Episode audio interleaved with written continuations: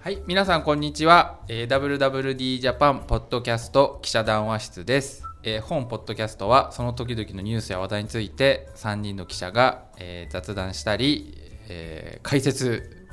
脱線したり解説したり脱線し解たり説しながらあお届けする番組ですね。はい。はい、本日司会の横山ですもう。脱線しかしねえんだなと思って、 脱線と雑談しかしねえんだと思 って。名前名乗り名乗り 名乗りしてください。あはいどうぞ。はい、林です。もう90何回もやってるのに全く覚えてないです。そうはい編集部急ぎみです。よあろれしく今お願いしま日す。これ何回目？九十七回目じゃない。 97だったかな。は、はいいはい。もうカウントダウンですね。100まではい100まで続けられるんでしょうか。なんかこのね99回ぐらいで終わりそうな気がしてきましたよ。このそれもいいかもしれない。このふにゃふにゃ具合だとこのでふすにゃよふにゃ具合だと強制終了みたいな。強制終強こ制でも終意外と聞いてくださってる方がそう増えましたね。はいあのーね何の話かっていうとあ、今日のテーマね。はいはいどうぞも。う今朝タイから帰ってきたばっかりなんですけどそうでしたね。タイはいタイうんタイに行ってきたんですようタイに行ってきた。バンコク。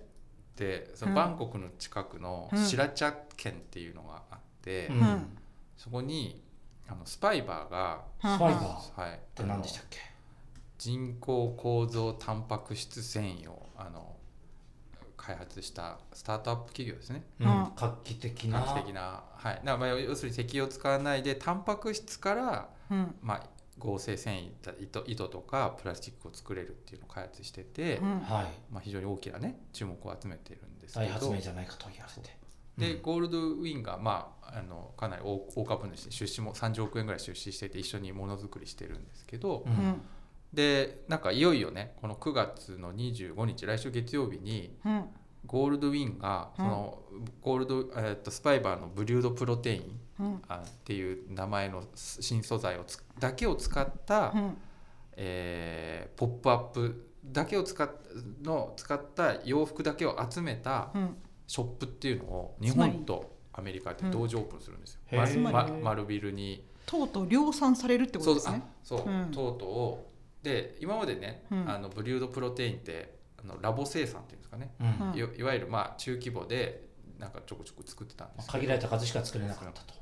それをこうまあ、えっと、スパイバーがタイにね、うんその原料人工構造タンブリュードプロテインの原料のタンパク質を作る工場をタイに作ったんでそれが稼働してるんですよもうんうんうでいよいよ本格的に稼働するんでポップアップストアもゴールドウィンがやるんですけどじゃあこの、えー放送がされている頃にはもうすでにポップアップもポッやっプアとップるやってし、ますやってい実てでやってると思手いにま取ってるす人もいるかもしれないと。うんでプラントも稼働しとるし、でそのプラントをうん、なんかこう突撃するっていうどうでしたか？あのタイのプラント、スパイバーのでかいのまず。なんかプラントってどういう感じなの？正直ねうんあのそうそうだからプラントってどういうプラントかっていうとうんタンパク質要はスパイバーのブリュードプロテインの、うんで要はすタンパク質から作る糸なんですけど、うんそれの原料になる糸を作る工場なんですよ。でうん要はでポリエステルだったらポリエステルの工場で化学工場なんですよね。うん、あの石でかい油がドーそンうって石油コンビナートの一角にああるのがポリエステル繊維工場なんですけど、そのブリュードプロテインって、うんブリュードって要は発酵って意味なんで、うんうんうんうんうん。発酵させる工場発酵させるんですよははだから発酵工場なんですよタイの工味噌場とか醤油、ええそうにってそういう匂いすんの。で何が一番似てるかっていうとね、うん多分ねお酒っていうの、へえへえ面ウ白いィ。ウイスキーっていうのなんかタンクブクブクこう炭そうそ素うのブ中クでブクなってるのへえでそれ管になってるのこうやってえなんかさウイスキーのああいう工場ってそうそうさあれなに似んてかるこういそううなんかさ細くこそううあれじゃん。あれあれど銅のなんかこう銅っていうかなんかあのアルアルミなんどうかどうだと思いますあれでしょなんか壺えがこう細くなっていくみたいなさ。そうそういう感じなのうへえ。でなんかちょっとアンモニア臭がしたりしてえアンモニア？アンモニアななななんかちょっとツンウとイすスるキー工場ってアンモなんニアか臭しないホルムアルアルデヒドなのかななんかツンとする匂いがするへうえんさ酸の匂いなのかな酢酸なのかあなわかんないまあ、あとにかくね発酵工場なんで、ーうんたとにかくなんかそういうこうこういうのが壺の形みたいなそうタンク先細りの壺みたいなタンクがうんこうしかもちょっとお酒のタンクっぽいのがうんあって中がブクブクしてるのがなんかブクブクして見えんのこういう丸いやつでこうやって見ある覗ときき穴が覗けんキだャラが見うれるんへーあとなんかこう中央制御室みたいなところで、うんパソコンのモニターに全部このせあのカメラとかが入ってて、あー液体液体がブクブクしてるのを見える、うーんう本当にただねブクブクしてるだけなの、うん管の中で、ーんっていう工場なんですようんだからまあなんていう僕みたいな人がいても、うんウイスキー工場ですよって言われたら信じちゃうしんまあ、しんそそこまでバカな人はいないと思うけけど、なんかまあなんかよくわかんないなとまああのお酒は液体のまま出荷されるわけじゃないですかああ、うんはいあそのこ先粉粉み粉になっ粉で出荷される粉ので出荷する糸で糸で出荷しないのでその粉をもうい、そのそれが原料のポリマーみたいな感じ、うん粉末がポリマーで、うんでそれを最後もう一回日本で溶かして糸にするんですよへーだからそのげ原料だって本当にうんタイタイではその粉にするとこまで粉にするとこまでで発酵ってどういうことかっていうと説明すると、えーっと微生物はんはんはんププランクトンみたいなねわすかんないごい微本当にお酒みたい微生だ物ねにその糖、うんあ糖ってあの糖食べさせんの糖を食べさせるんですよ、うんうんそうすると、うんそ食べてそこから発酵させられてうんはなんかそう物質ができるんですんはよんね、はんはん食べさせてうんでそれがうん糸になるすげえなうん微生物が糖を食べてうんはでなんか排出するのがあ素材になるんですけど、はでまあそれそういう作り方するんですけあどはじゃあ何が大事かっていうとあうんその微生物が大事なんですよううんん要するに微生物がそのレシピでそのものなのなるほどねあなそれこそお酒とか醤油味噌と一緒じゃん、ね都市の人みたいじゃんそのそうそうく蔵の中になんかこう住みつい何百人もいるみたいなそれと似てんの情報、うんうんええだけどなんかまあ科学的に発酵させるんでうんその発酵はもう一定の状態でねとにかく一定のものを環作境を整えらてせるためのうん培養素、なんていうの発酵そのタンクなんだけど、うんうでその微生物入れる微生物がもう超大事ではでその微生物がその生きるレシピだからあはあはで、まあ、糖はで何でもいいわけ大体。あはあでそれ食わせてなんかやると微生物もどんどんどんどんこうはなんかブクブクするとうんなんか増えてって、はあはでそこでなんかどんどん増えるじゃん、うんうんでそこでなんかバーって遠くって排出して、うんで最後あの、ね、熱殺菌して微生物は死全ん部じゃって殺す 殺しあて、微生物が作ったやつを、うんいなんただかく熱乾燥させて、うんカスみたいのをうんあ最後粉ね粉をそれを集めて日本に送るっていう面白いねそうで、まあ、年間500トンマックスで、キャパでねあの生産キャパだと500トンで、まあ、今はそんなに作ってなないんだけどうん100トンぐらいでさかな100トン、ね、年間100トンぐらいのペースで作ってるけど、まあ、来年には、まあ、もうちょっと500トンまでいくみたいなえ感じ年間100トン粉を作ったらさ年間ブリュードプロテイン100%のジャケット何着作れるとかあるんですかまあでもいなんかそのブレードプロテインもなんかほら100%で使わないから今回のポップアップストアも30%入ってるとうか、んんそういう感じなんですねだから他の繊維と混ぜて使うんで。それはあれなのななんで100%で使わないのまあ、100%高すぎるあってーいうのもあるしあとまあそうね高すぎるっていうのがあるのかなまあ、なんかそれだったら別にさじゃあもっともっと量産したら価格が下がるのかなとかそういう可能性はあるよね下が下がでもなんか話をいろいろ聞いたら、うんそのなんかやっぱそいわゆる業界というか、うんあの素材業界でよく言われるのが画期的な素材が開発された時に、うんその普及するかしないかの,、うんあのベンチマークするうものがあって、ほうほうそれが原料の価格がうんえっとね1キロ100ドルを超えるかどうかっていうのが一つの目安なんですよ。ほうほうでうん例えばこの1ドル100 1キロ100ドルって例えば繊維に直すとうん何に該当するかっていうと、大体まあ高級カシミヤとか、おお高いねそう100まあ100ドルだとカシミヤもうちょっとや高いかな高級ウール最高級ウルーールル、だと1キロ100ドルあまあでもまあそうねでもやっぱ最高級カシミヤかなうん、が大体1キロ100グラムああの1キロ100ドルとかなんですようんだからでもそれを超えるとうん本当にいろんなそのプラスチック素材としての可能性がものすごく広がるんではあはあすよ。だからそれ下下回ると、下回ると、うんはだからあある意味このタイのプラントが画期的なのはあはあ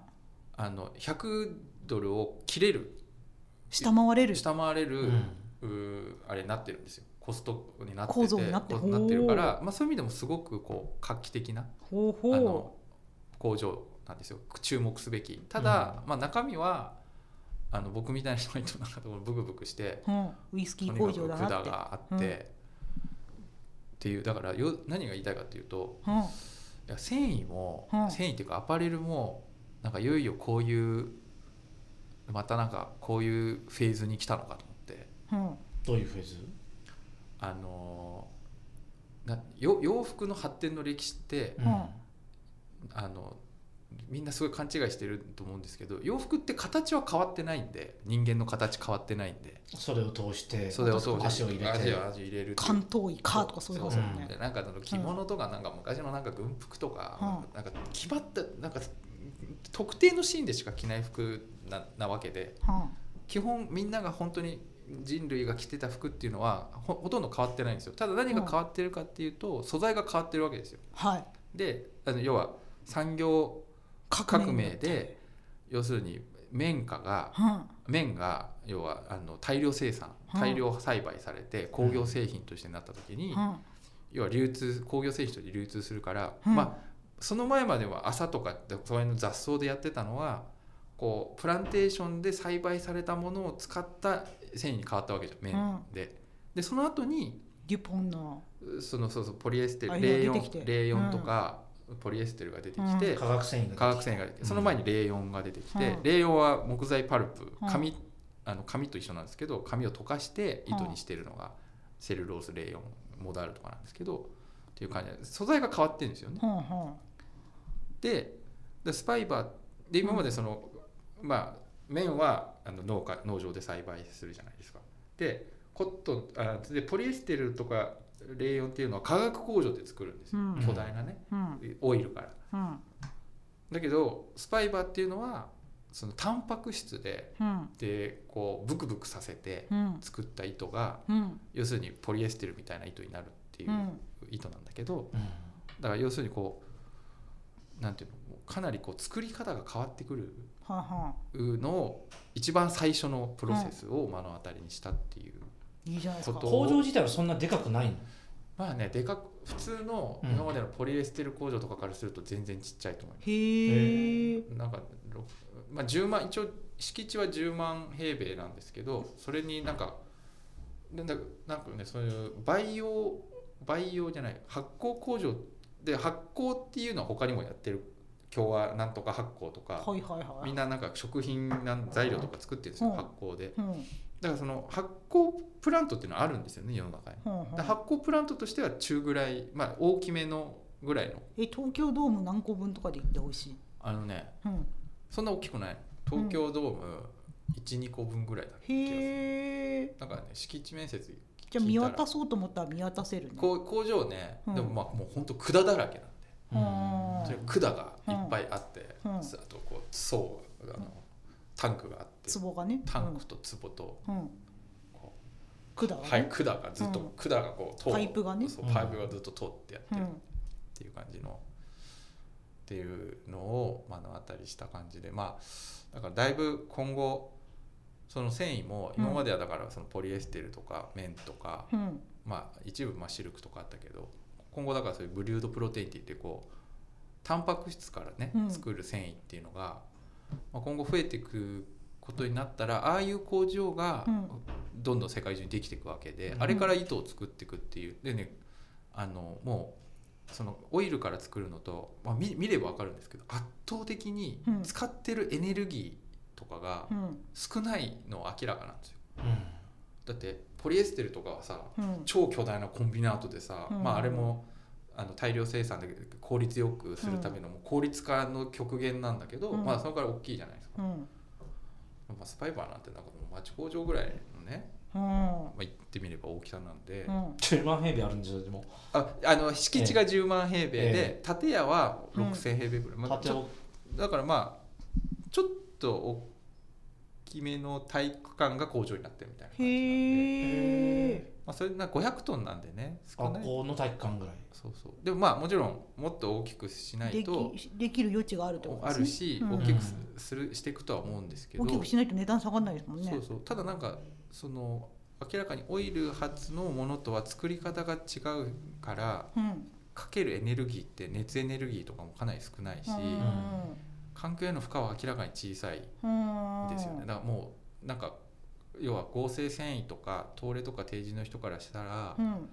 あの今までと全然違う糸の作り方うんその今は規模が小さい量産できないからあの製品としては高くなるけれどもそう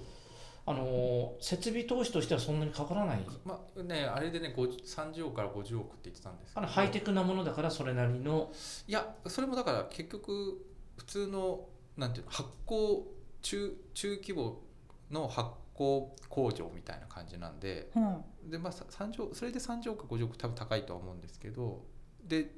そかなれり技術的に高度だからこうコストがかかるそ の原料の微生物がすごい高いな、あの高いっていうかそこに全てのノウハウがあるんで、うんそれはやっぱ蘇生は内緒なの、そそのだってもうあそれで、うんスパイバーのすごいところは、うんその単微生物をうん人工合成してるわけですよね。要はだからもうその微生物って完全にこうもう遺伝子組み換えしまくったへ微生え物もうやばいもやばいかどうか知らないけれどもえでも多分きっとさ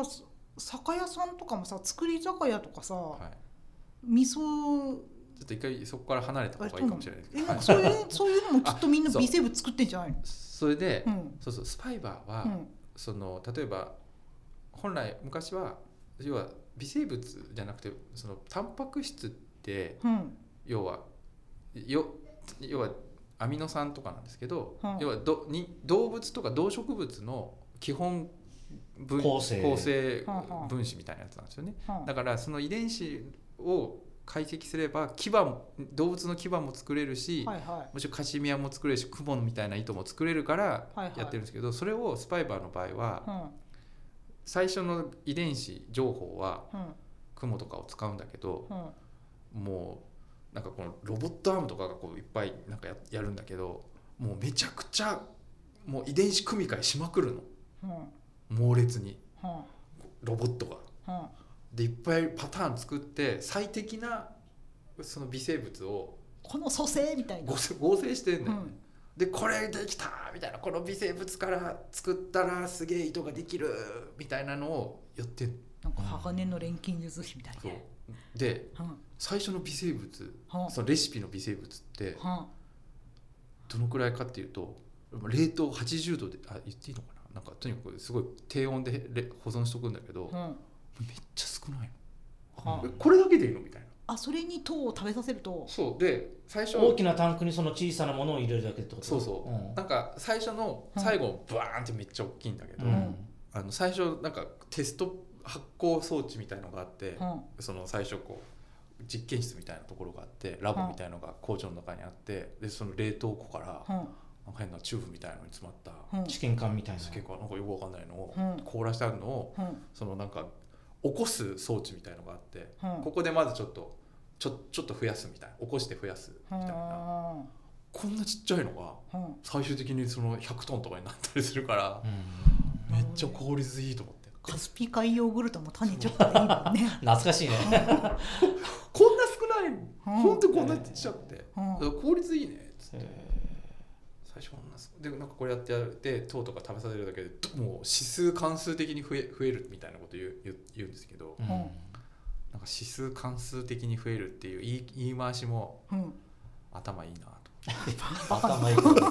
横山さんがだ。このやっぱり頭いいんだなとこの技術っていうのはスパイバーだけのものなのあそうでそうなんですよでスパイバ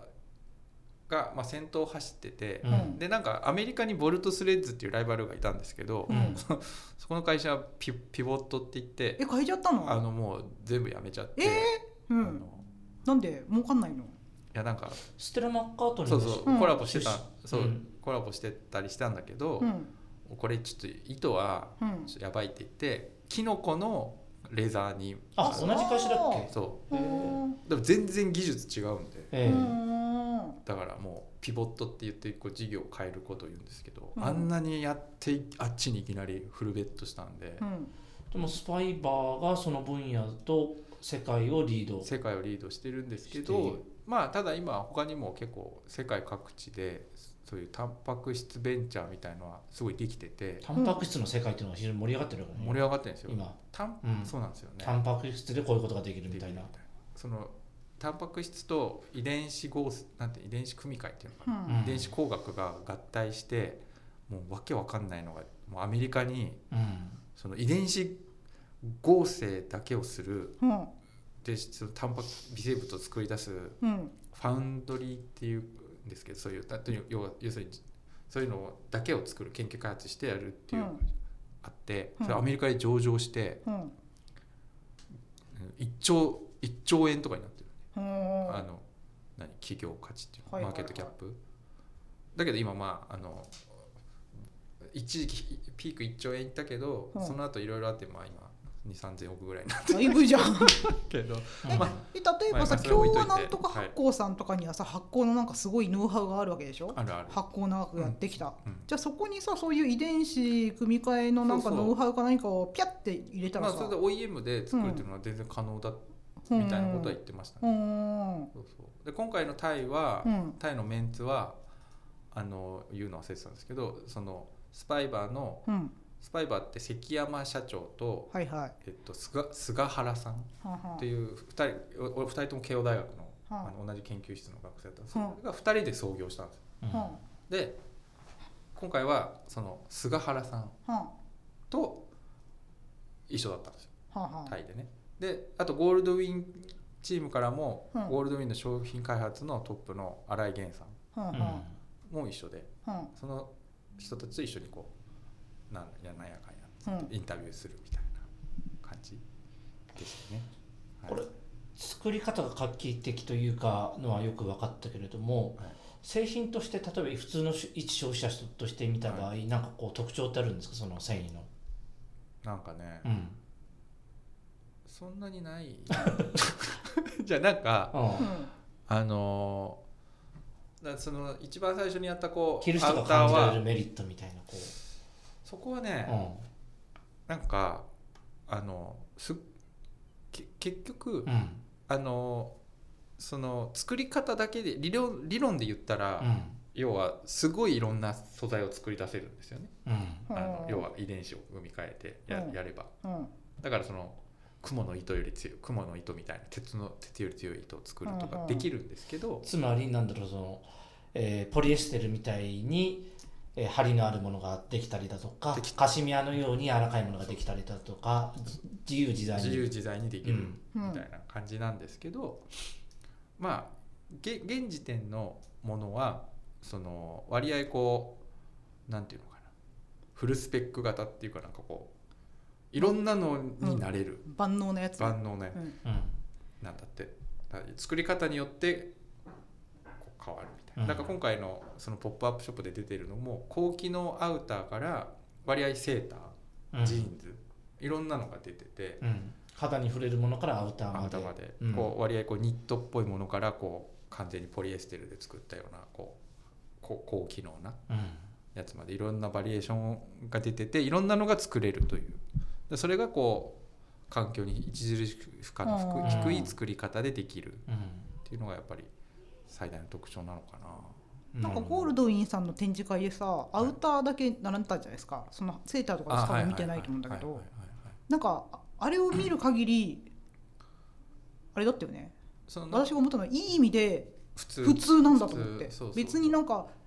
あスペーシースペーシーでかっこいいとかそういうことでもなく普通にうんそうな普んです通になんでしょ普通なんうです普通に服としてなんだろうデザインがかっこよければかっこいいしみたいなっそういう感じでていうねふうにだからそれがいいんだろうなと思ってだってそんなスペーシーなやつだったら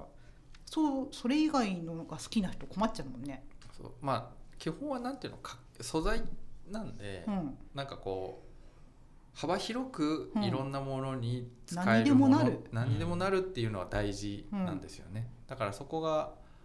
こまあ、そこまで行った行かせたっていうのがゴールドウィンの頑張りでなるほそうど。そのもうよくわかんないけど、うん。でそれをとにかく最終的な形にするっていうゴールドウィンの執念、まう。うんんあ世界を変えるんだという心意気。そううん。なんかそのやっぱり新しい素材って本当に大変なのが、うん。あのだから結局もう全部うんまっさらな状態なんで、前例がないからもう本当にちょっと変えただけで全部一からテストしなきゃいけなくてあ、せ物性とかを。物性とかああーとだからその除剤あの要は化学反応いろいろさせるじゃないですかそ染めたりなんとかあーその間にいろんなことするんで、うん。はだからもうよ糸のよりの回数とあか。はあはあはいろんな設計設なる定ほがあどるねじゃないですか、染めの温度とか、うん糸のよりをこれだけかけるとそう2倍にするとそう5倍にすると。そう染色染める時の水の温度とか、あとその除剤何を使うとか、うんすっごいもうありとあらゆるものをゼロベースで全部やんなきゃいけないから、えーもうすげえ超大変なんで大変すよ。でその普通だったら絶対無理なんでだか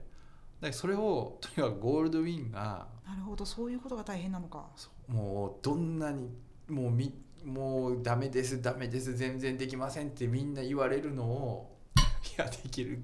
頑張ろうみんなできるやれればやろうやろうこれ日本世界の未来のために頑張ろうみたいなことを言い続けてあそういうテストしてくれるテストして研作る究所さんに対して。そのいや結局、はいまあもうあの早い段、まあ、ろ結構2016年ぐらいに糸ができて原料になる糸ができたんで、はあじゃあそれを使って洋服を作るってなった時に、まあ、ゴールドウィンと資本提携したんですけどで糸ができたんでうんうんもうゴールドウィンもまああとこれねあのやればと思ったらいやちょっとこれあの新しい素材なんで、はいもう全部ゼロからやんなきゃいけないんでめっちゃ時間かかりますみたいになって。うんなのになんかそのい原料もないみたいな糸もないしうんみたいな感じでもうなんこれどうなんだみたいなところをもうとにかくこの時あで結構早い段階からねうんそのいいろんな繊維メーカーとかをその年始メーカー染色織り編みみたいな工場を要はゴールドウィンが声かけてコンソーシアムみたいなの作ってチーム作ってうんそれってもう作ってたんですよね。うんでチームをまずは限定してみたいな感じでごろこのもう56年うん2015年からだから78年かやり続けてようやくあっていうのをゴールドウィンがとにかくもうあれ僕もその繊維メーカーの人からも話聞いたんですけど、うん裏側もう本当に大変であのいやもう本当に大変だったらしいんですけどスパイバーさんゴールドウィンに出会えてよかったよねだってアパレル側ゴーのルドウィンさそういうなんていうの旗振り役が「はいじゃああなたがこれを編んでくださいあなたはこれを折ってくださいねあなたはこれを検査するんです」とかやってくれないとさスパイはつながりもないだろうしそうでだきからないねそうなんかそ,、まあ、そそこら辺の話も聞いたんですけど、うん別にスパイバーもう本当に大学生のねスパスあタートアップなんベンチでャーだしうん別にその日本の繊維の業界とかテキスタイル業界のよく知ってるわけじゃないからはあんはの別に誰に声かけるとか分かんないわけ、あはあはなのに今思えば、うんあのご渡辺さんがねう今ん社長のこう強力なこうバックアップしてますけど渡辺確か渡辺さんしか今思っ僕から見てもあはこのいその作った糸を形にするのってゴールドウィンの渡辺さん以外無理だなっていう感じの大変さなんで、もう奇跡的にねよく渡辺さんマッチングしてマッチングして、うんで渡辺さんも、あうんはいやろうってもう初っ端からかなりこうこれはすごいみたいな感じでやっ見抜いててて見抜いて、うんとはいえやっぱその間がねやっぱだゴールド渡辺さんゴールドウィンすごいなと思いましたねなんかそのいやスパイバーもよくもうんうわけわかんない、そんなさ遺伝子組み換え選手組み換えノウハウ発テク酵ノもうロジー全然違う作り方でこいつら何やってんだみたいなのを、のうんこうやっぱ見抜いて、うんこれはすごいことになるからビジネスになるまあビジまあでも世界を変えられ世界るを変えられるみたいなところで、こう78年うん一緒に作ってきたこのわゴールドウィンの執念とうんっていうのをきちんと伝えないとなと思いましたなるほどでとりあえずこれ放送してる時はそのお店が丸の内だっけ丸の内丸ビル1階でございます、これは「ポップアップじゃなくて上まあ、かなりね「ポップアップなんですけど期間が長いあそうなんだほうまだあのお尻がそんな決まってなさそうへなーしばらくやりますみ丸たのい内な見れば行けばそれを手に取ってブルー変えると買えるまとえると、うんそう一番買いやすい価格のアイテム何なんですか、うんとね、まあ、あの基本うんうんそのゴールドウィンノースフェイスナナミカ、うんえーあとウールリッチかな、う4ブランド、まあ、ノースフェイスパープルレーベルもあるんですけどのアイテムをブルードプルテに切り替えてるので23割高いっていうか、うんうんだから普通の今まで78万だったのが10万円とうんなるかほどっていう感じで、うんだからみんなヌプシとかうんあとそのゴールドウィンのあの C3 フィットフィッあ C スイフトじゃないあのん3あのカットココートあの何あのコートとかうんあるんで、うんあの結構いろんな複数のブランドがまあ複数のアイテムを展開してなるほどはい、まあ、23割高いぐらいなんでだからそんなに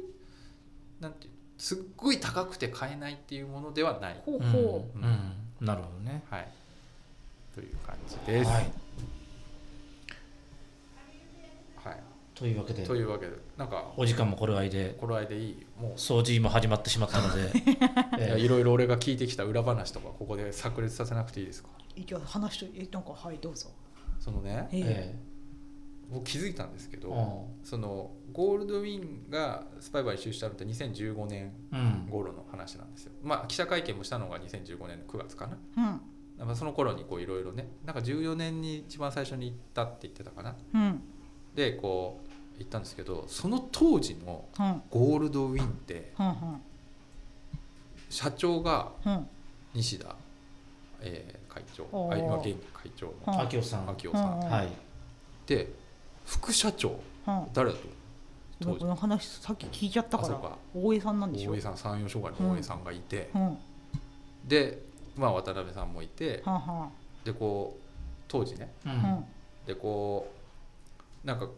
共同会か記者会見してうんで「クモの巣」っていうあ画期的なやつでそのむむつ月の上を歩けるパーカーをやりますって発表したけどその後やっうんぱそのブルードプロテインの開発がちょっと行き詰まっちゃってうん12年ちょっととなんかあれなかなかいいとかできなくなっちゃったんですよっていうトラブルがあったんですけどほうほその時にううんこう時々、うんあのーどうなってんのあれっていうふうになり、進捗確認がね進捗確認があり、うんその大江さんとかが、うんその関山さんと菅原さんをやっぱ呼ぶんだって大株主だから、うんあれどうなってんのみたいうな。んうんでだからそそこにこう呼ばれて、ううんんそのだから西田さんうん西田会長うん大江副社長ううんんゴールドウィンの渡辺さんうんスパイバー関山さん菅原さんってこういうなんかすごいグループでのうん詰め、なんていうのミーティングとかあったらしくてどうそなれあるでしょのでも いつでそきれるあるでのしょそれの話まだなのとか面白かっうんうんたなんかすすごいメンツだなと思ってだはんはってもうぜ結構大物じゃないレジェンドがさんはんはんもういてさ横山さんだったらどうする泣いちゃう ごめんなさいまだできません、そこでどういう話があったかっていうのは聞いてないの、まあ、結構聞いたんですけど、うんちょっと生々しすぎてちょっと言えないぐらい、うんうん なんで引っ張ったんだよいやだメンだメンだツだメンツだけじゃねえっかてよいうこう一幕がねはうい、んそういうなんかプレイなんていうのそういうこうなんていうの登場人物がうんなんかこう出てきて超面白かったなと思ってそのさうんさんそのねとちょっとゴールドウィンでうまくいかなかった時でも呼ばれ呼ぶ人たちっていうのは大江さんとか西田会長とかまあそれは大株主林さんも言うけど大株主だそかれらはさそそれやるんじゃ、うんそれはそうするんじゃない、いやだからさうんそんな部長クラスがどうなってんのっていうんじゃとどまらず、まあまあね、うんだけどそそういう歴史的なねそういうのがあるんだと思ってそんなレジェンドたちから詰められるっていうのもすごいなと思ってはい、はいちょっとよよくわかんなくなった 何がすごいのかよくわかんなくなっちゃったけどすごくすごくねはい、なんかいやちょっと面白かったんだけどはい、うん、言えないこともあるということではいこれはいいかなそろそろはい、はいというわけであの僕の密着レポートもこの放送がある頃には公開されてると思うんではいぜひ、楽しみに読んでください、はいというわけではい本日の、えー、とポッドキャストは以上です本日もありがとうございましたありがとうございましたまた来週